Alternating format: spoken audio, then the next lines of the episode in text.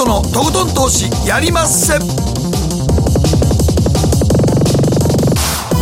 どうも皆さんこんばんは北野誠です。そして進行 MC の大橋ひろ子です。そして番組アシスタントのケリーアンです。よろしくお願いいたします。さあ今日はゲストは？はいスタジオにエモリファンドマネジメント代表の江森哲さんにお越しいただいています。よろしくお願いします。よろしくお願いします。お久しぶりです。はい。もうスタジオ来られるの？ほんまお久しぶりです。久しぶり孫さん久久しぶりですね。ねはい。はい、まああの落ち着いてみますとアメリカの株は本当に強い、うん。強い。強いね。はい、うん。で日本株はあまりついていかないという現状の中あの本当にインフレという言葉がね、あちこちで踊っているんですが、江森さんにインフレってどうですか今？まあやっぱりねなかなか落ち着かないでしょうねまあ、こういうこと言うとねなんか本当かって言われるんですけど今年のテーマはインフレですよっていうのは今年の年初にねはい。私話してんですよ。はい。結構いろんなところに証拠が残ってるんで私のあれ調べていただければ分かるんですけど、まあ、投資家さんから言われてねあそうだったねって、ね、この間気づいたんですけどね、まあ、なんでそう思ったかっていうとやっぱりあの景気がおそらくね2021年は回復してくるというところですよね、まあ、原油も上がってくるだろうしと、まあ、物理的に考えたらなかなかねあの普通の状況ではいかない、まあ、もちろん景気が良くなる中でのインフレっていうイメージだったのが、想定以上にね 強くなってますよね。はい、うん。そう。給料が上がってないからね。日本の場合はね。日本の場合だけ。はいはい。はい。まあ、このインフレの,、ね、あの検証をいただきながら今後、まあ、米株どうなっていくのか原油どうなっていくのか今日は教えていただきたいと思います、えそして番組後半マーケットのリアル今回は番組初登場です。米国株投資のインフルエンサーとして大変人気のもみあげさんに回線をつないでご出演いただくということで。アメリカ在住なんでね。はい、はい。はいはい、もう本当にアメリカ株どのようにして資産を増やされたのかそのやり方、そしてここからどういうやり方でえ資産をこう増やそうと考えていらっしゃるのか、このあたりじっくりともみあげさんに伺っていきたいと思います。もみあげさんの登場は11時過ぎた頃になりますのでねこちらもご期待いただければと思います。えそして今日の皆さんからの投稿テーマおすすめの鍋料理教えて。江森さんは？僕は結構鍋何でも好きですけどね。何でも、やっぱり鍋は何食べても美味しいですよね。もつも好きだしね。鶏系も好きだしね。あとは変化系変化球系だとトマト鍋とかね。あトマト鍋ね。僕はあうん。の一時期おでんによく鍋あのトマト入れてました。あそうですか。あそう美味しいトマですよね。トおでん美味しいよあれ。なんかこうお出汁が染みるとね。染みて美味しいんですよ。これがねちょっと洋風っぽくなってね。洋っぽくなポトフみたいなんだけどねそうそうちょっと。そうですよねでもなんかうんあれ美味しいですねはい。ということでこれからね本当に鍋の季節ということになりますので皆さんどのようにして召し上がっているのか教えていただければと思います。番組の後半でご紹介をさせていただきます。では早速この後誠とひろ子の週間気になるニュースからスタートです。北野誠のとことん投資やりまっせこの番組は良質な金融サービスをもっと使いやすくもっとリーズナブルに GMO クリック証券の提供でお送りします。誠とひろ子の週間気になるニュース。さてここからは誠とひろ子の週間気になるニュースです。今日一日のマーケットデータに加えましてこの1週間に起こった国内外の気になる政治経済ニューストピックなどをピックアップしてまいりますえーここからは江森さんにもいろいろとコメントいただくんですがまずは日本株から参りましょう。さあ日本株です。今日日経平均178円68銭安2万9106円78銭で取引を終了しました。えー4営業日続落ということで、どうも高寄りするんですけど、アメリカが堅調だから高寄りするんですけど、場中にだらだらだらだら売られて、そうね。陰線になるというような展開が続いているようです。うん。江森さん、どうご覧になってますか、まあ買う人がいないんですよね。一言で言えばね。正直。はい。なんかね外国人投資家ははい。日本マーケットあんまり来てるような感じしませんね。全く汚いんでしょうね。いやだからほんまにあの、ね、菅さんが辞めるときわーっと買い戻しで、あれもまあ売ってた方が買い戻ししてたんですけど、岸田政権になってまたこうガーッと、でまあ、普通ならもうちょっとね、こういう予算組んでこうやっていう感じにするか思ったら、あんまり出てこないので、なんかもう、はあ、岸田政権の相場も終わったかが高いですよね、今。まだ外人受けする感じではないね。そうなんですよ。まあ、だから成長しなければ分配はできませんので、うん、で分配、分配っていうところばっかりね、先走っちゃって、うん、じゃあどうやって成長させるのかっていうところが見えてこないんですね。うんそうなんやね、成長の方があんまり見えてこないんで、はい、なんかどどうなっていくのやろうねみたいな感じやね、そうなんですよね。でも今ね、世界的にね、脱炭素ってね、江森さんね、ビジネスチャンスではないんですか、ある部分では。まあ、そうでしょうね、まあ、ただ、あのそのビジネスチャンスに乗れる企業なのかどうか、うん、日本にいる企業はですね、うん、というところはありますよね、うん、まあ、あとはその、まあ、アメリカとか海外の企業のように、すぐじゃあ切り替えて、まあ、こっちで行こうというふうなこう舵をですねかなり短期間で経営判断でやるっていう、まあ、そういう文化がやっぱり日本の企業にはないですよね、ね。リスクを取るとかね、まあ、いろんな人の顔を伺いながらですね、まあ、決めるにも時間がかかるとか、まあ、リスクがあるからとか、まあ、大体言い訳が先行きますよね。そうね、そういう。サラリーマン社長だから。そう言いながらも20年ね。うん、それはベンチャー企業であればね、うん、ないしはその1台でやってきたとかね、まあそれ楽天とかね、ユニクロとかソフトバンクとかだったら、バーンといくんだろうけども、まあほとんどの企業は無理でしょう。はい。まあソフトバンクと言いますと、今やっぱ中国がああいうことになってるから、決算大変で嵐の中にいるなんておっしゃってましたけど、1兆円の自社株買いをすると。発表して、翌日はポンと上がったんですけど、うん、今日はちょっとだめでしたね。だめだったね、はい。まあ、ソフトバンクもどうなっていくのか、日経平均の寄与度高いだけに気になるということですね。えそしてアメリカ市場ですが、先ほど注目の CPI・ 消費者物価指数が発表されまして、大変強い数字が出ています。10月の CPI 予想がプラス0.6前月比ですね。前の月からプラス0.6の予想のところプラス0.9という数字が出ました。前年比6.2前年比では6.2です、えー、強いな。前回が5.4でしたから、6.2、6って数字はなかなかショッキングですね。ショッキング。だからインフレ、まあ、5%乗った時もショッキングだったけど、6.2は、これはちょっと普通じゃないよと。ちょっとまあ、かなり、かなりのインフレやってことですよね。普通じゃないよって感じですよね。この数字、強いけどね。いや、ものすごい強いです、ね、コアも4.6か、うん、ね。そうですね。前年同月比ね。コアがそうですね。ねはい、コアで4.6だからね。はい。これは普通ではないと。うんそれでですね、えー、今、株式市場は、まあ、冬時間になったので、まだ空いていないんですが、ちょっと今、空いている市場で、ポンとこの数字に跳ね上がっているのがゴールドです。1846ドルまで、うん、あ嬉しいね。1%ぐらい。嬉しいね。急激に上がってます、これはやっぱりそのインフレというところに響いてるんでしょうか、ね、響いてますね、うん、いよいよね、うん、はい。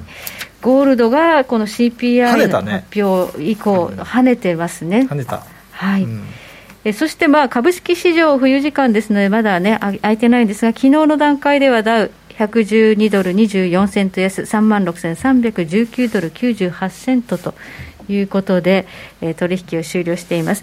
えー、米株はあの連日史上最高値更新していたんですが、どうやらそのテスラがね、お騒がせのようで、テスラが急落すると、なんとなくご全体的に大丈夫かなみたいなムードになったなんか一時のだから日本のソフトバンクみたいなもんやね、だからなんか注目してて、ここがダメやったら落ちてくるっていうのあるじゃん、マインド、マインド、ね、テスラが引っ張ってるんでしょ、やっぱり。うん、で個人投資家、大人気ですから。あのもうオプションでテスラも買うみたいな、でもね、あのイーロン・マスクさんがまあ、税金払うためにテスラ株売っていいってアンケートをツイッターで取ったということで、テンパー自分の持ち株を売るっていいかどうか聞いたんですね、うん、でその影響であの急に売られてるんですね、うん、まだイーロン・マスクさん、多分売ってないと思うんですけど、うん、やはりそれは効いちゃってんのかなっていう、そんなこと言うたらね、そう。今度はオプションであのプットあの売る権利の方が急に人気になってるらしいんですよね。こういう騒動について、江森さん、どうご覧になりますか？まあ、ツイッターを使ってね、まあ、やる新たなね、なんていうんですかね、そう。いろいろやってきてるじゃないですか、彼もあれビットコインとかね、ドッジコインとか、ね、だから、だからちょっとあれやなと思うんやけど、ツイッター使ってそれやると、もう株価を乱高下するから、あれ一回呼ばれてたじゃないですか、SEC かなんかに、そう。株も相場操縦だとかね、いや、もう相場操縦に近いと思う、インサイダーだとかね、影響力が終わりになりますから、ね、だって自分とこの株のあれを、そんなことつぶやいて暴落させるって言ったら、売りかけといたら儲かるわけやから。まあ、そうですね。そうやんか、うん、実際弟さんが先週金曜日に売ってるんですよ。え大丈夫なんですかね。弟さんインサイダーだよねそそれも完璧なインサイダーだと思うけどどうなんですかね。うん。だからちょっとそれがねなんかもうちょっと怖いのよね。うん。ええのかって話ですよね。本当はダメです当事者がツイッターでつぶやくって何？みたいな、はい常識で考えたらだめだろうね。だめやろ。常識で考えたらね、なぜそれが通用してるのかは僕は分からない。分からないけど普通取締りの対象やと思うけどね、はい。ということでお騒がせイーロン・マスクさんのツイッターというところで、まあ、今今夜の、ね、米株どうなっていくのかというところも注目です、これだけ強いインフレの数字が出たときに、えー、アメリカの長期債利回りがどうなっているか今1.488%あんまり上がってない、上がってないね、全然ね。こんなもんでいいんですか、なんかあの長期金利低下傾向だったんですね、先週、FOMC、そして雇用統計というのがあって、普通は金利が上がっていくんですね、うん、テーパリング決めてんのに、下がってたんで、で今、さすがに上がったんですけど、どうですか、金利落ち着いてますね。まあ、やっぱりまたパウエルさんあたりがね、うんえー、インフレは一時的であると。そう言うの言うでしょうと、大丈夫だと、これはと、はい、いうことなんじゃないでしょうか、分かりませんが。はい。ということで、えー、短期金利は、ね、比較的上昇基調にあったんですけど、長期金利はなかなか上がらないという、まあ、こういう相場付きになっております。ではこの後ねまた詳しく江森さんに伺っていきます。ここからはケリーがこの1週間気になったニュースのピックアップです。はい。私の気になるニュースはアップル仮想通貨決済の計画なしというニュースなんですが、9日にアップルのクック CEO は近い将来に暗号資産仮想通貨をアップルの決済手段に利用する計画はないという認識を示しました、まあ、アップルユーザーの私からしたら、まあ、アップルがこう自社製品で固めてるっていうのがあるじゃないですか、うん、他の製品と使えないというか、うん、ちょっともう孤島というか、うん、でもそれでも、汎用性ないから、ね、そうですね。囲い込み。囲い込み、もうアップルユーザーはアップルしか使わないでしょみたいな強気なあの会社だとは思うんですけど、あの決済で仮想通貨を使わないっていうのは、まあ、なんか納得かなというふうに思います。ただ、一応、あの、クック CEO は個人的には仮想通貨に投資しているということなんですが、じゃあ一方であのビットコインとかそういった仮想通貨決済を受け入れているアメリカの企業はどんなものがあるかというと、まあ、先ほどもお話が出ました テスラですよね、うん、今年の2月に、まあ、ビットコインでテスラ社が買えるというふうになってますけどこれってもうその時のニュースでもびっくりしましたけど本当よく考えるとボラティリティがものすごい高い仮想通貨で車が買えるようになるっていうのがすごい不思議な状況ですよね、まあ、いつ買うかによって全然違う、ね、確かにね。本当不思議なことになってますけどもその時のタイミングでいつこうやって契約した時の値段でやるのか、うん、そこから下がったらどうすんのかとか、うん、何やろうなと思うけどな、うん、この辺が僕ら逆に言うと日本人でもオールドやからもうあかんのかな。なんかちょっといやでも普通そうでしょう。いや普通はそう思うじゃないですか、ね、値段わかんない。変わっちゃうんだから。オールドなのかな、オールドかなって思うけどいやだから普通例えば500万と500万の車で500万で売り出してんだけど、うん、その時のだからいつ買うってってこあの売買契約した時にの値段ってなんのかなとかもうちょっとでもねそれをだからまあ500万やけど500万を仮想通貨で払ってくれっていうだけのことなんかっていうどっちなんだと思うけどね、普通は500万と500万を仮想通貨で払うよっていうだけのことなんですよ、ね、そう、うん、だから仮想通貨の価値がね、その1日で20万も30万も違いますから、うん、そうやね、だから受け取った時に、500万分の仮想通貨受け取ったけど、次の400万になってたというのは、かもしんないかもしれないっていう、上がってるかもしれない、それはだからもう、わけ分からへんよね、ああなったら、まあ、このニュースが出た時からもう、わけ分かんないっていう状況ではあるんですけど、うん、他にも例えばファストフードで、バーガーキングなどの親会社のレストランブランズインターナショナルだとか、あと KFC、ピザハット、とタコベルなどのヤムブランズとか、うん、そういうファストフード店もあのビットコインだったり仮想通貨を使える決済できるっていうふうになっていて他には飲料メーカーのコカ・コーラとか、でもこれってじゃあテスラと比べたら一つ商品を何か買う時って例えば数ドルだったりしますよね。バーガーのセット5ドルとか、うん、ジュースで、えっと、1ドル50セントとか、うん、それだったらあのビットコインで買うよっていうアメリカ国民って結構意外と多いと思う。んですよね。ね。うん、ちっちゃい金額だから、ね、ちっちゃい金額だから、しかもアメリカってほあの全土にあのあ特にコロナ禍とかですけど仮想通貨の ATM とかがたくさん立ったんですよね。なので普通の ATM じゃなくてあの暗号通貨仮想通貨をあの始めた人たちはそういったところですぐにキャッシュ出したりとか、逆に入れたりとかしてるぐらいなのでアメリカだと結構これってありえるシナリオなんだなっていうふうにちょっと納得しましたねこのニュースを見て、うん、日本だとちょっとどうですかね？いやまだちょっと支払いとかね、うん、どうですか？あとニューヨークの市長が、うん、はい給料をビットコインで受け取るって言い出したんですよ。そうですね、次期市長が、うん、あの2022年1月の就任後、最初の3回分の給与を暗号通貨で、まあ、ビットコインで受け取るというふうに表明したというニュースが出て、ね、いや。給料3か月ビットコインです。でも上がるかもしれないから、そっちの方がいいのかな。1月なんで、まだギリ、あのアノマリーでいくと、ギリギリ大丈夫ですかね。すごいですね。もらいたいですか、誠さん、ビットコインで。いや、だからここまでいくと、なんかもう、わけわからない ついていけてないいや、ついていけないっていうか、なんか、うん、だからそれ、その時の、だいつ給料もらうとに、いつのあれをすんねんって分かれへんやんか。分かんない。こんだけボラティリティ大きいやつって、安定通貨じゃないから。昔ね、やっぱり似たような話あって、外資いた時、うんドルなんですよ、決まってるつあの給与が。給与ドルだってね。為替をいつ決めんだっていうね。それと同じ。で、ボーナスもらったの。はい。もらった時101円ですよ。こんなのもらって今どうすんのって、ね、130まで我慢したけどね、それ相場張っちゃってるんですよね、そうね、もうその給料いつ円に変えるか。感覚なんか似てるなと、いつなのかっていう、ね、そうやね。なるほどね。もらったもらったんをあのドルに変えるときいつとかっていう話やろ。僕はその時はもうドルのまま、ドルの口座に入れてたの、日本のシティバンカーとか。シティバンカーね、粘って粘って、2年粘ったもんね。ほぼ高値で売り切った。お素晴らしい。売り抜けた131円。さすが相場師ですね。だって101円ボトムだったもん、あの時そうです。そこで変えてたらね。変えるより持ってた方がいいやと思って、開き直りですよ。それができないといけないですよね。だから僕の友達がねだからあのねまあ、この友達ってまあ芸能界の知り合いやねんけど、100, 100円でドル買って上がる思った。ら、80円までいってたでしょ、その時に、まあ、なんか1000万ぐらいやっとったから、どうしようって、俺に相談してきたから。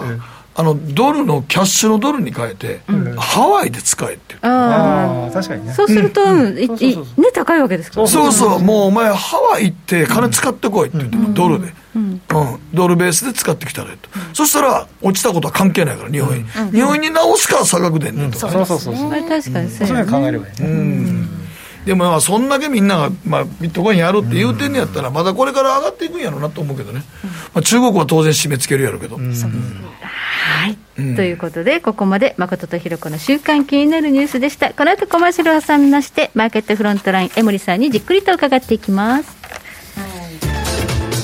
北野誠のとことん投資やりまっせ。やりまっせって英語では？レッツラゴーかな。すると川上から、どんぶらこ、どんぶらこ。どんぶらこって何？桃が流れてくる音だよ。じゃあかぼちゃは？こ。天ぷら粉、天ぷら粉かな？鳥は？唐揚げ粉、唐揚げ粉。パパおやすみ。置いてかないで。頑張るあなたを応援します。GMO クリック証券。エミさん。どうしたの？僕、最近考えてしまうんです。毎晩月を見上げるたびに、僕の将来はどうなってしまうんだろうって、同時に思うんです。この虚しい気持ちに寄り添ってくれる女性がいたら、好きですってよくない？シンプルにわかりやすく。GMO クリック証券。君は周りが見えてない！また怒られちゃったよ。あ部長の前歯にノリ大学生のノリはもう通用したいぞ！はい。ノリをどうにかしないとまずいですよね。部長歯にノリついてますよ。もっと楽しくもっと自由に。GMO クリック証券北野誠のとことん投資やりまっせ。みんな集まる。集まるよ。さて、ここからはマーケットフロントライン、改めまして、エモリファンドマネジメント代表の江森哲さんに伺っていきます。さあ、テーマ、ここ2週間が正念場、止まらない米株上昇とインフレ懸念の対処ということで、インフレですね、CPI の数字びっくりしました。はい。もう完全にインフレですね。インフレですね。うん。否定ししがたくなってきたね。これは FRB はいつまでもね、うん、え一時的だと言えるのかな？最初なんか一時的っていうのは3か月ぐらいかなと思ったら気づいたら半年になってね、うん、下手したら1年2年になってるんじゃないかっていうね、うん、はい。今夜これ米株どういう反応を示すんでしょうね？これ非常に難しいですね。これだけを取ればね、うん。うん。まあ、利上げが早まるんじゃないかって見方もできるし、はいはい、いやいやこれ一時的だって見方もまあ多分出てくるだろうしね、はい、もう今あの FMC 終わった後だからまたあの FRB 関係者が昨日あたりから結構発言しだしてて、まあ、パウエルさんもね、昨日発言されてましたけど、やっぱ同じようなトーンだったんでね、うん、まあ、それを何かあれば牽制するような発言が出てきて、なんとかインフレがこう、ね、続くっていうのを、まあ、こう投資家の心理を、ね、抑えるために、うんまあ、発言するんでしょうけどね。はいまあ米株がもし崩れるようであれば、そんなに慌てるなよというような発言になるんだろうとは思いますけど、でも市場の方はそんなにね、もう、いや、本当にってこう、懐疑的な動きになってますよね。まあ、もう何連投だっけ、8連投、9連投、なんかそんなんでしょ、はい、普通はなかなかないですよね、あんまり見ることがない。うん。で今年はもう、なんだろう、えー、史上最高値更新60何回だっけな、ちょっと数え忘れちゃったけど、はい、もう60回超えてるしね、まあ、過去の中ではもうトップ多分3ぐらいに入る、1年間の中でのね、いうぐらいまで来てますんで、まあ、ちょっとね、あの加熱はしてます、今、ね、加熱はしてる、ここ2週間が正念場っていうふうに今日タイトルいただいてるんですけど、それはどうしてですか？これはあの、まあ、一般的に11月の相場っていうのは強いっていうのは、まあ、大体皆さん、もうすでにいろんなデータでご存知だと思うんですが、あの1週間経った後の2週間ぐらい、まあ、つまり今週、来週というのは、あのいわゆるこうアノマリーっていうか、シーズナリティからすると、ちょっと下がったり、横ばいでいっちゃったりするケースが、ね、非常に多いんですよ。これはもう結構あの統計的に出てて、例えば S&P500 の、えー、1985年以降のデータを全部平均して、はいえー、一本のこう線にすると、まあ、そういうチャートが描けるわけですね、多分まあそれを見てる人が世界中にたくさんいるんで、うん、まあそろそろちょっと我慢、ここは一回手引いたらいいかなっていうタイミングにはもう来てるんですよ。うん、うんそのタイミングでたまたまテスラがお騒がせみたいな感じになってうん、で結構ねあの、テクニカル指標というか、うん、あの特にあの投資家行動とか見ると、結構あの加熱してるデータがいくつか出てるんですよね。はい。まあ、例えばあのアメリカの機関投資家がどれぐらい買ってますかっていうね、はい、まあ、そういうのとかですね、はい、あとオプションのポジションとか、はい、いろんなの見てると、これで一回調整しないと普通はありえないねっていうところまでも本当に来てるんですよ。はい。うん、これはあの間違いないんですね。ただねなかなか下がらないのは、ね、下がると買いたい人が世界中にたくさんいるんで。下がらないですよね。例えば今日これ、うん、あのご用意いただいた資料の1ページ目、うん、ファンドへの資金流入の推移、これはどういう資料なんですか？これはですね、えーまあ、今、投資をするときに、例えばあの、ファンドを買おうと、うん、なんかね、はい、すると、はい、たときに、例えばあの今流行りの S&P500 に連動するファンド、まあ、い。わゆるインデックスファンドってやつですね。はい。えー、インデックスな株価の指数ですね、これに連動するファンドを買おうか、はい、ないしはいやいやあの、ファンドマネージャーがですねいろいろこう判断をして、いい銘柄を買う、それで、えー、S&P500 よりもいいリターンを出してくれるだろうと、うんはい、まあ、そういうアクティブファンド、はい、まあ、それを買うと、まあ、大きく分けるとこの2つの選択肢があると、うん、した場合にですね、今はなんとですね、インデックスファンドにかを買っていた方がですね、成績がいいんですよ。多分個別で何やかんややるより、インデックス買ってた方がよかったでしょうね、そうなんです。完全に、うん、でそれはもうみんな大体分かり始めてて、はい、まあ、これ、ご用意したのはですね、このパッシブって書いてあるじゃないですか、これ、パッシブっていうのはあの運用の方法なんですよね、パッシブ運用っていうのは、まさにそのインデックスファンドに投資をするやり方をパッシブ運用っていうんですよね、うんうん、でアクティブ運用っていうのは、今お話ししたファンドマネージャーがこう自分でセレクトして、うんうん、いい銘柄を探してくると。で、それに投資をするということなんですけど、うん、結局、ファンドマネージャーに任したらですね、インデックスに負けてるんだよね。上がると思う株選んでんのに負けてるわけですねこれ。当然それではお金もですねインデックスファンドに入ってくるわけですよ、うん、それでこう上がってきてる今、日本の個人投資家さんもアメリカのインデックスの、ね、ETF とか、そういうのを買って積み立ててるとか、多いみたい。ね、貯金の代わりだっていうね、株式を貯金の代わりにするっていうね、うん。なんか新しいだからまあ、やり方がね、今言ってるのは積み立て NISA でインデックス買ってるってことですよね。そうそうそうそう。いうことやね。そうですまあ、ね。うちの息子もやってますけどね、はい。うん。やった方がいいぞと、ま これ、ずっと続くの、この流れ。あ続くんでしょうね。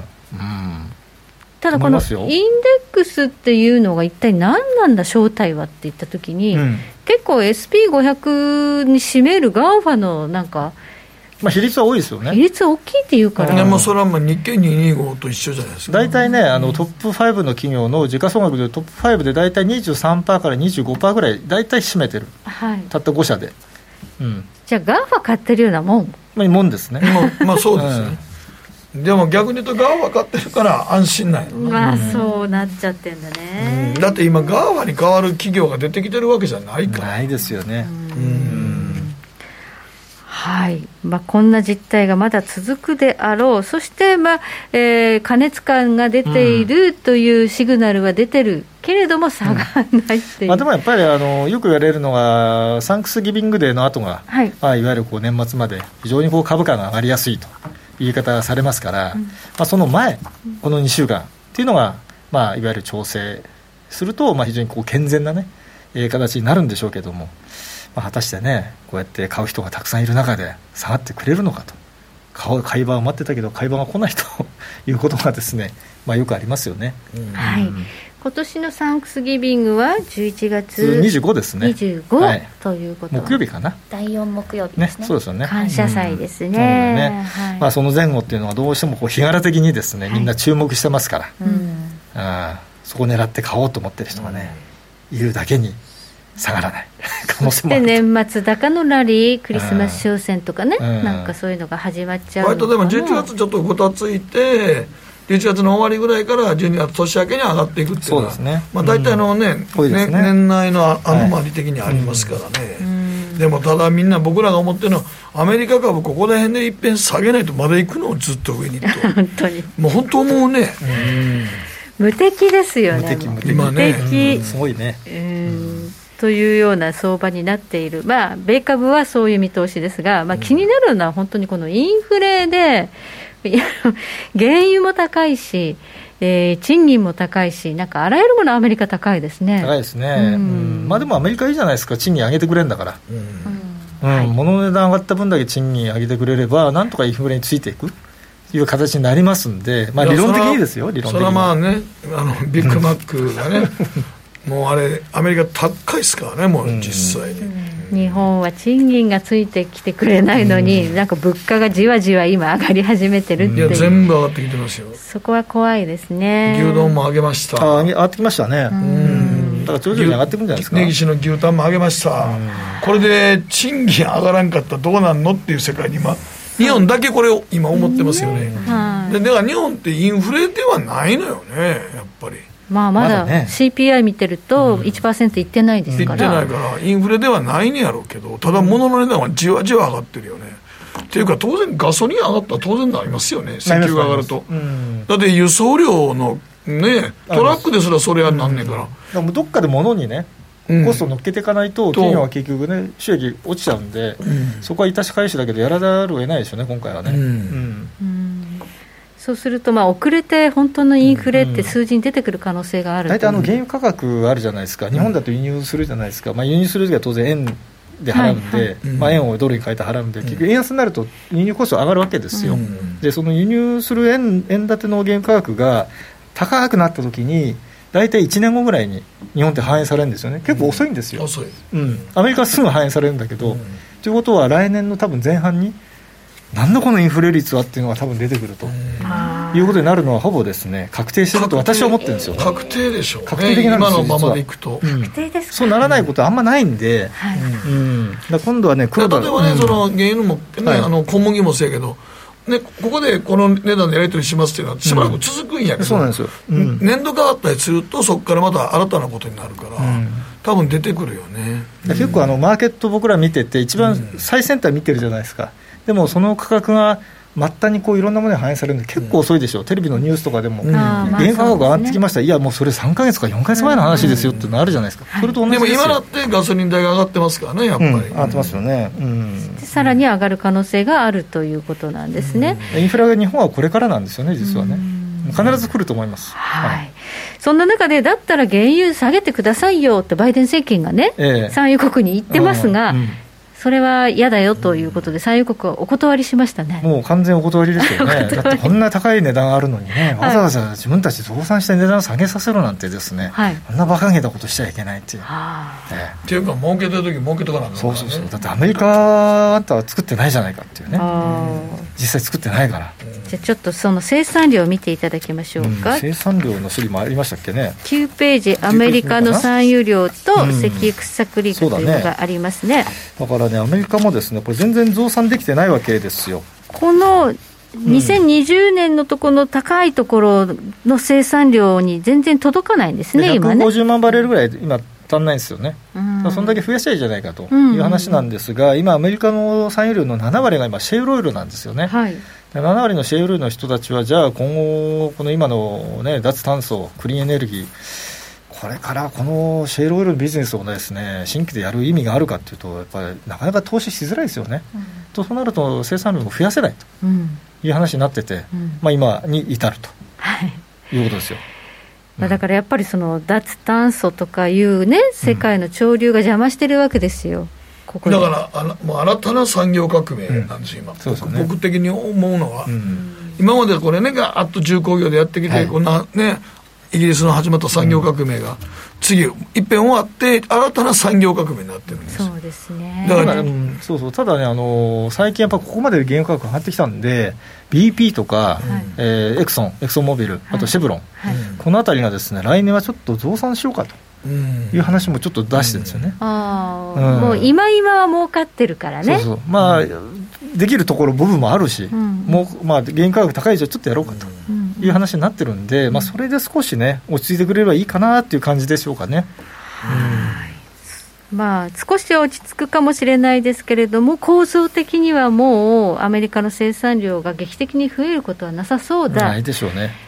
であると、やっぱりインフレはもう構造的に変化して、うん本格的にこうインフレの土台ができてきた。まずそのガソリンの需要って全然減ってないんですよね、うん。実はアメリカ、むしろかなり高水準。だからアメリカはね、ガソリンの値段上がると結構みんな怒るからね、うん。国民が。生活がねできなくなりますから、ね、そう。そうそう。う。ん。ただね、あの個人の支出あるじゃないですか、支出の中に占めるそのガソリンの支出の比率は、そんなに実はね、上がってないんですよ、これだけ原油価格が上がってても、そういうデータも出てて、うん。あこれだったら意外にこれ、需要減らないねと、うん。原油価格が高くても、うん。っていう感じもあるんで、うん。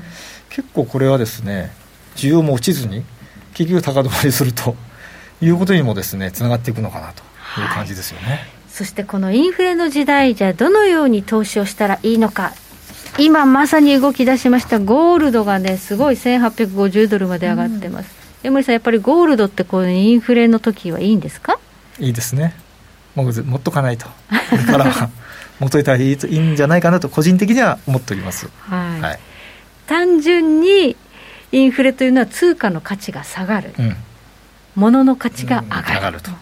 じゃあ物って言って原油買えますかって言ったら買えないですからね無理ですね。うんまあそういう意味では一番手っ取り早いというか、まあ換金性とかね、うん、いろんなその価値保存の手段として、現金の次にやっぱりいいのは金でしょうね。金いまだにね。っていうことになるんですかね、だから今、ビットコイン暗号資産はまあさっきからね、いろいろこう話題ありますけど、はいまた金に少しこう注目が集まる時期っていうのは、これから来ると思いますよ。はいうんビットコインとかね仮想通貨が出てきてから金結構その蚊帳の外に置かれて動かなかったんですけど、これ少し動き始めますかね。と思います。やっぱりねあの値段が上がってくるとなぜかみんな注目するというね、うん。まあ、そのなぜ上がるのかっていうよりも上がることが結構大事だったりしますんで、まあ、今回この値段がね1850ドルまで、ね、来てますから少し明日このまま終わればね、はい。結構明日のニュースなんかはゴールドは取り上げられるんじゃないでしょうかね。うん。うん。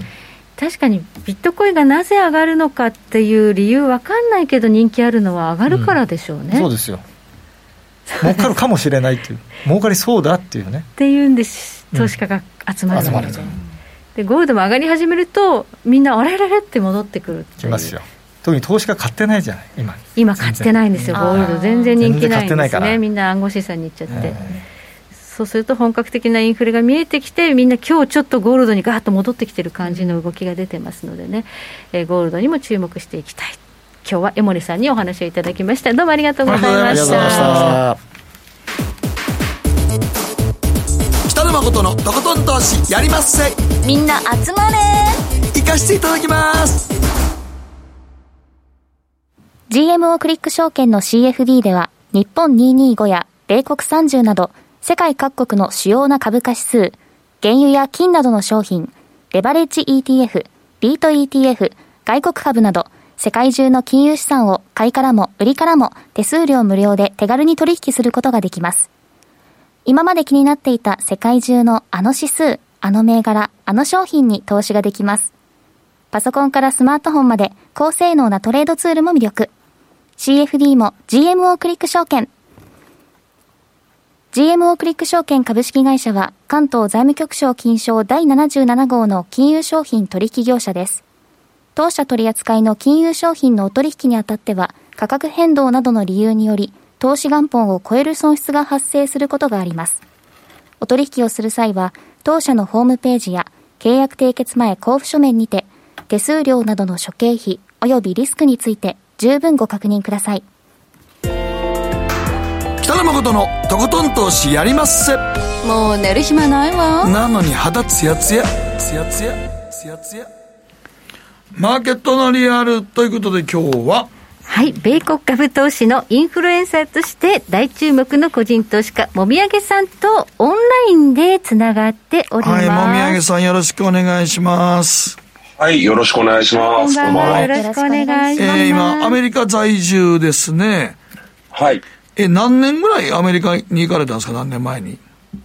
大体8年前ぐらいですね。8年ぐらい前にあの、はい日本では株式投資とかやっておられたんですか？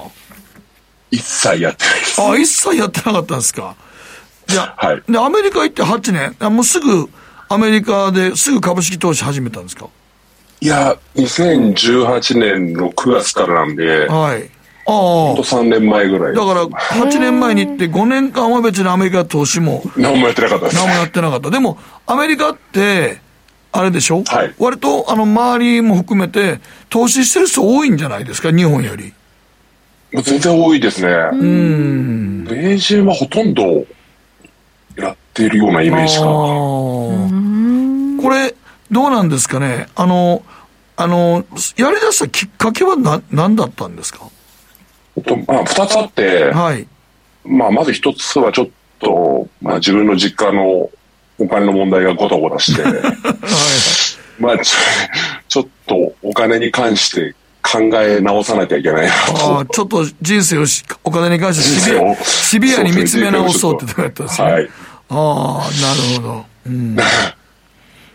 それで、まあ、もう、はい。そこからもう一つは、もう一つは、あのーまあ、何年かいて初めてドル資産が出てて、ああ、はいはいはい。ドル資産のそのまま貯金してるというか、はい。銀行にただ入れてるだけでいいのかっていうのを、考え出してま、周りもみんな投資やってるしな、みたいな感じで。そうですね、日本人では少なかったんですけど、うん、それでも一部いたので、うん。まあ、それをきっかけに、はい。なるほど。最初、でもね、アメリカの投資、はいまあ日本の株式投資もそうなんですが、やはりポイントは銘柄選びですよね。銘柄選びですね。はい。はい。そこはどうされたんですか？まあ、最初は、まあ、いわゆるインデックス ETF うん。買ったんですけど、はい。2週間ぐらいで、まあ、すぐ物足りなくなっちゃって、あら、まあ。あそこからあの2018年はちょっと下げた時にやったのかな、タイミング。そうですね、下げ始める前ぐらいですよね。クリスマスに向けてものすごい下がったんですよ、すごく下がってる時あですね。そうか、下がったね。はい。9月に始めたってことフラッシュクラッシュがあはね、ってはい、大変でしたね。フラッシュクラッシュなった時ですか。あの、そうですねクリスマス商戦が何やかんやなんでこんな下げんねやろという。そう、意味がわからなかったんですよ。あはいあほんで、元ネタをちょっといきなりインデックスで減らして、そうですね。で、高配当とかも買ってたんですけど、うん。P&G とかコカ・コーラとか、あ、いわゆるもう投資の王道ですね、最初に。そうですね。はい。あとはちょっと高配当系はい。を。で、まあ、フラッシュクラッシュが終わって、うん。反発しだした時に、うん。まあ、それらの銘柄の戻りが非常に弱かうん。弱いなっていうのに気づき出して、はいはい。この、まあ、いわゆる昔から買われてる株って弱いんですよね、はいこういう時戻るのがね。そういう時、戻りが弱いんですよ。はいはいはい。で、初めて、そうですね、2019年に、まあ、マイクロソフトとか、はい。まあ、ユナイテッドヘルスケアの保険の大手の会社、はい。そういう、なんていうんですか、いわゆるアメリカの、まあ、ものすごい強さというか、ハイテクとか、うん。まあ、いわゆる医療関係とかっていうのを成長系ですよね、うん。を自分のポートフォリオに初めて取り入れうん。たっていう形になります、そっから、ちょっとずつまあ取り戻して、はい。っていう感じですかね。はい、そうですね。取り戻して。まあ、もう、全然2019年の末ぐらいには、まあ、取り戻すところがだいぶ増えてて、うん、うん、うん。で、まあ、2020年のあの、コロナに入っていくんですけど、元手のあの資金を2年半で3倍にされたんですよね。はい。はい。アメリカはすごいですね。3倍になるんですね。2ごいですね年半で。いやー僕の友達もこの間相談を受けて、はい。はいももみあげさんと同じように、お父さんが日本株をずっと持ってはって、亡くなられたんですよ。あら。ほんで、はい証券会社に行ってどうしようかなと思ったら、今アメリカの株式面白いですよって言ってで、向こうが全然株わからんねんけど、アメリカの株式のこの辺が成長してる株なんで、GAFA 買っときゃどうですかみたいなこと言われたら、結構に儲かってるんですよ、今。で、俺のところ、俺のところ連絡してきたのが、いつ売ったらいいんですかという質問でしたけどね。なんか、なりますよね。もみあげさん、いつですかね？ねで、 GAFAM は、自社株買いが強すぎるので、はあいつら崩れないんですよね。い。うん。はいまあ、アマゾン昔、まあ、ちょっとフェイスブックはいろいろあって、ちょっとメタっていう、まあ、ありますけどもまあアメリカの場合は、すすごい自社株買いをガンガンするので、そうですね。自社株買いがとにかく多いので、はい。それが結構強い証拠ですもん強いですね。はい。はい。一番なんか、あの、儲かったなというのは、どういう銘柄やったんですか？僕は2020年の、まあ、テスラそんなに持ってなかったんですけど、うん。クリーンエネルギー関係に結構突っ込んでて、はいはいはいはい。まあ、バイデンさんになる可能性が高いなと思っ。てて、うん。まあ、いわゆるプラグパワーとか、うん。エンフェーズエナジーっていう、まあ、太陽光関係の銘柄とかで、一気に増やしたりとか。アメリカの場合、大統領選っていうのは大きなテーマなんやね、株大きいですね。ね。だだから、はいだからトランプさんの時はそうでもなかったけど、バイデンさんになると、その銘柄が注目されるやろうなということですね。はいうんやっぱりその辺それもありましたね。だそういう意味で言うと、いい時流の流れに乗ったって感じですね。あそうですね。たまたま乗れたとも言え、まあ多分結構みんな乗れてる人が多かったので、うん。まあ、本当にそれは運が、運もあると思いますね。いや、でも、でもまあ、そこを見極める目を持っておられたってことですから、はい。ただなんか、この2021年の相場は、はい。何かさっきも言ってたんですけど、個別銘柄よりもインデックスの方が儲かってたんじゃないかって言われてるんですけど、そうではい。その辺どうですか？間違いないです。もうそれは実感であって、はい。動きが早いですよね。あ例えば、あの、先ほどラジオでおっしゃってた原油、あ、うん。あの、2020年は最低のパフォーマンスで、まあ、エネルギーセクターってマイナス40%ぐらいかな。はいはいはいはい。今年プラス40%ぐらいやってる。はい。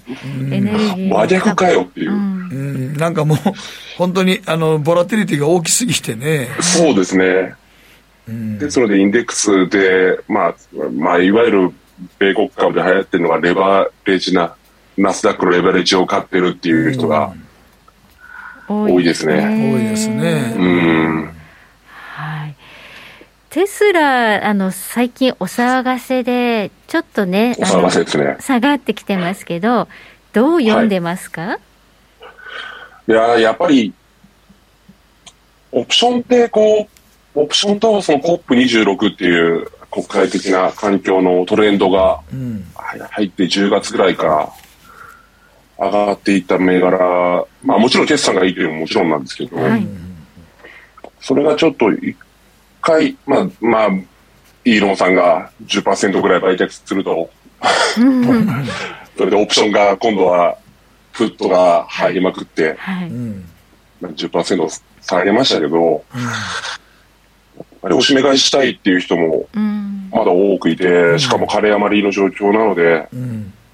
まあもう、まあ9 900ぐらいとか1000から900の間にまた入ってくるんじゃないかなとも思うので、ショートは気軽にはしたくないですよね、この辺はちょっと怖いですよね。もみあげさん、今ね、あはいの、割と投資スタンスとしては、はい。中長期一度買った銘柄を持つのか、はい。割と売買を何銘柄もしていくのかって、どっちのスタンスでやっておられるんですか？今はちょっと長期で1銘柄、本当に長長期で持とうと思ってるものは1銘柄しかなくて、スイングもちょっと使ってたんですけど、あはい。まあ、ほぼほぼデートレですね。デートレ？ええやる、やる暇があるんですか、今、デートレ。まあ、そうですね。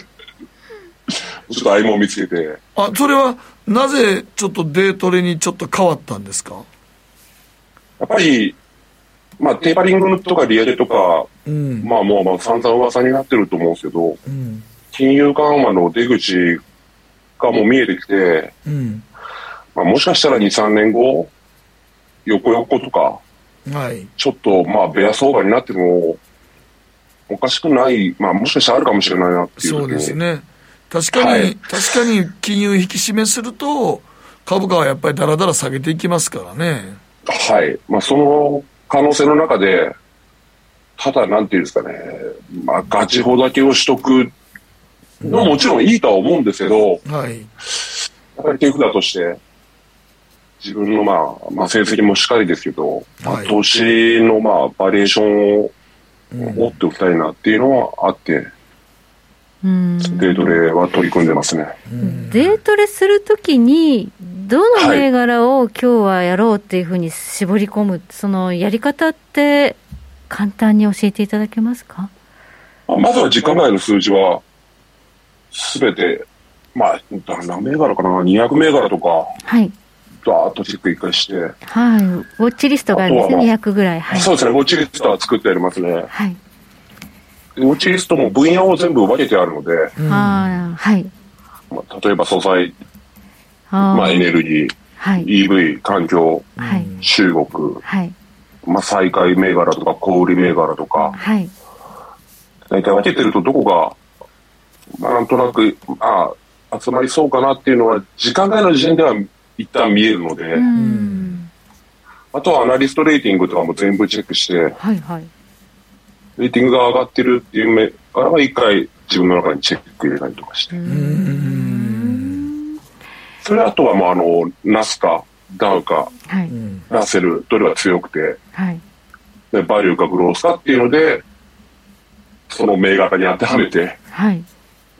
ロングかショートかどっちがいいかっていうのを判断するようにはしてます。ああ、そうか。あの、信用でショートもできるんですね。日本にいると、そそう個人投資家できないので、米株。はい。はい。そうか。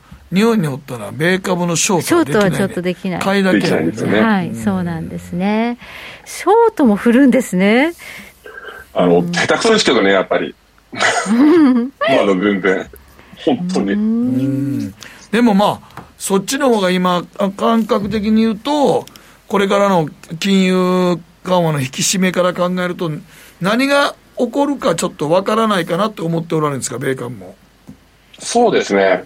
まあ、あとは、まあ、ちょっと、きれい事を言うと、そういうことをやったことがないのに、あの、ただ単に、長期で右肩上がりだから持っとけっていうようなことだけ言う人になりたくなかったっていうのもちょっとあります。なるほどね。いろんなことをしてて、あまあだから方面でこういうふうに見てまあ、るよっていう。言うてもまだ丸3年ぐらいですから、そうですね。いろんなことを試してみたいというところもあるわけですね、やっぱり。もちろんありますね。ああ。あの、ちょっと僕らも今日話題になってましたけど、あの、ビットコイン仮想通貨はどういうふうに思われてます？あー、仮想通貨って株価が少し停滞すると仮想通貨行くんですよね。あまたインフレヘッジですよね。間違いなく。うん。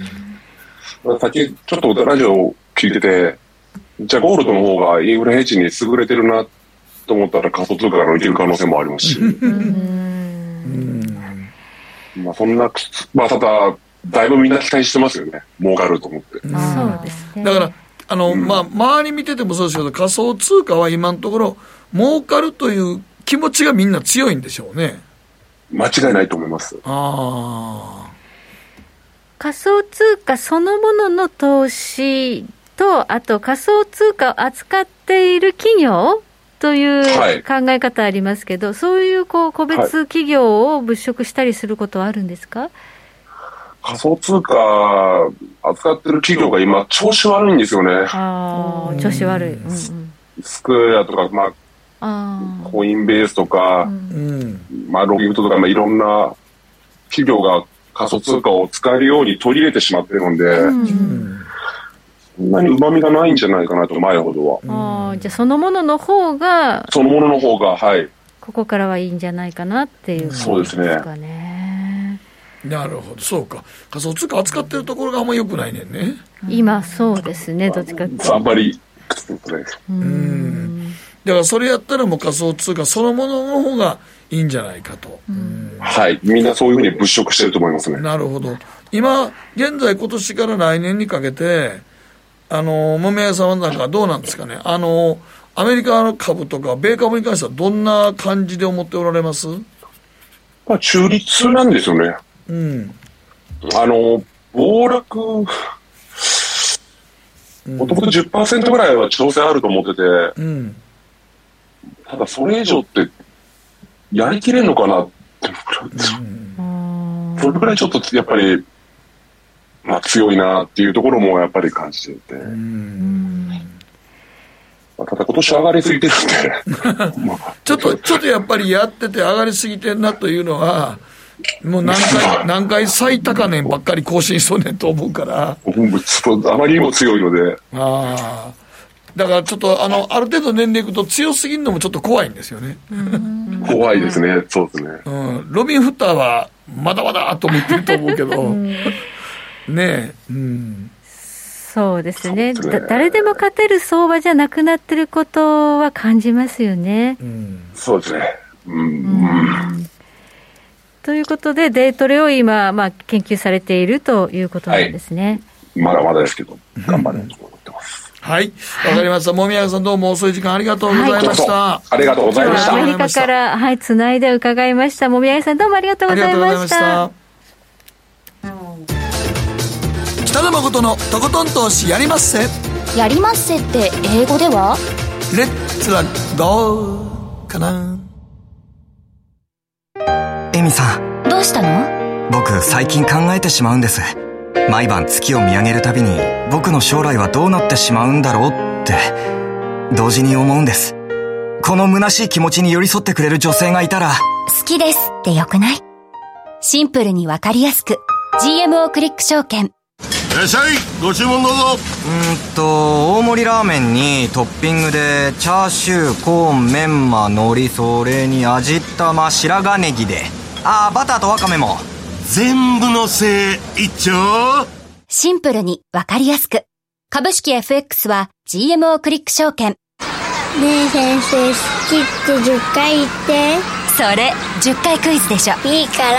じゃあ好き好き好き好き好き好き好き好き好き。好き僕も先生好もう。思わず笑みがこぼれる。株式 FX は GMO クリック証券さてここからは皆さんからいただいた投稿を紹介していきます。今日のテーマおすすめの鍋料理。はい小太郎さんから我が家の鍋はマルチョウ鍋か白菜と豚肉のミルフィーユ鍋の2択です。マルチョウ鍋？マルチョウってあのあの豚の小腸ですね。ああれ鍋にするの、豚の小腸があの牛かなどっちか忘れたけどもつ鍋のくくりの一つの中のあれですね、あれこれホルモン入れずにマルチョウオンリーですね。はい。柔らかさもありマルチョウ絡みのうまみと野菜ちゃんぽん麺に絡んで最高ですと。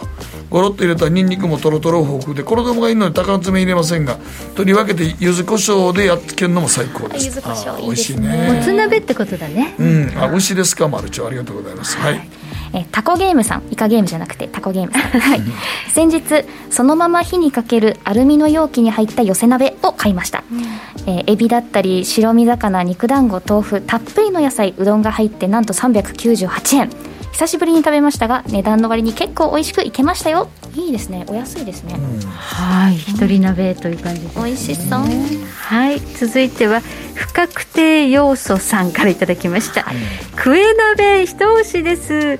一押しだった。クエ鍋一押しです、えー幻の魚と呼ばれるクエですが、えー近所でリーズナブルな価格で食べさせてくれるお店があります。コアメンバーでクエ鍋忘年会を毎年しているんですが今年で4回目。クエ鍋美味しいよね。私食べたことないかも美味しれないしいのよこれフグより美味しいのよ、えー本当に。でも福岡ですよね本場は。本場はね、たま僕も23回しか食べたことないですけど美味しいですけど。そう東京で食べるとすごい高いの、えーそうやっぱ福岡地元でないとねうん。なかなか。やっぱり地元の魚って感じですよね。はい。うん。こちらマーティーさんからです。やっぱり鍋といえば三つ炊きが一番いいんじゃないですかと、えー野菜をたくさん入れてポン酢で食べますけど白滝豆腐かしわもなども最高にうまい。締めにうどん入れたら食べたら最高に美味しいです。この締めうどんとかねが太るポイントやねそう雑炊するかちゃんぽんにするあれね正直言いますけどね鍋痩せるなんて絶対嘘ですからね。痩せないよね。野菜だけだ鍋ったら？逆にと太いやあのね結局ねだし吸い込むからね。あ全部雑炊にしたら全部。あ全部食べてまうから。全部食べちゃう。そうや、ねあれはだからダメなんですよ、はしょうがないよい、ね。誰か誰から。分からんけど鍋痩せるって必ず言うんだけど絶対嘘やと思うな。鍋食べたら絶対次で太ってるもん。はい。お顔もでもプリプリになってんだよね。あコラーゲンとかそう。コラーゲンね。コラーゲン全部食べてお相撲さんだってちゃんこ鍋食べてんだからお相撲さんそうやそれはもうね太るために食べてんだから。食べてんだ。ですよね。そりゃそう。よそもそもエネルギーは全部出るんですそうそれもうどん入れて雑炊やってね。そもそもが痩せるわけがない。太るために。食べてんねん。稽古終わったらね考えですはい。続いてははい中堅さん。おすすめは鍋キューブを使った鍋ですガムシロップのような容器に入っただしの素をフライパンに入れて水で溶かしあとは具材を煮ればすぐに出来上がります。私は鶏塩味が好きなんですがそこからよく卵雑炊も作りますよ。あこれが太るやつですね。そうですね、今もうキューブ状の簡単にね鍋できるようになってますからね,、ね。は、はい。い。時計の針は23時27分30秒回っています。北野誠のとことん投資やりまっせこの番組は良質な金融サービスをもっと使いやすくもっとリーズナブルに GMO クリック証券の提供でお送りしました。はいということで、えー CPI アメリカの消費者物価指数が発表された後ゴールドが勢いよく上がってるということでこの後ね、えーニューヨーク市場冬時間オープンしますがどうなることやらと。江森さんすごいですね。なかなか勢いがあってね。勢いがありますね。うんもう始まりますよねニューヨークも,、ね、もうそろそろ始まるという感じですけどまあね、今日のクローズは楽しみですねどうなるか楽しみですね、どうなるかという。え明日11日は中国は独身の日ということであなんかかなりお買い物するんですよね。そうですよね。コロナ禍でもすごかったんですもんね去年去年ね。日本の企業もすごい出店してますからねあれ。そうですね。化粧品とかね。はい。中国の景気も心配ですけどどのぐらい消費者が買うかというところにも注目ということになります。では江森さんどうもありがとうございました。ありがとうございました。また来週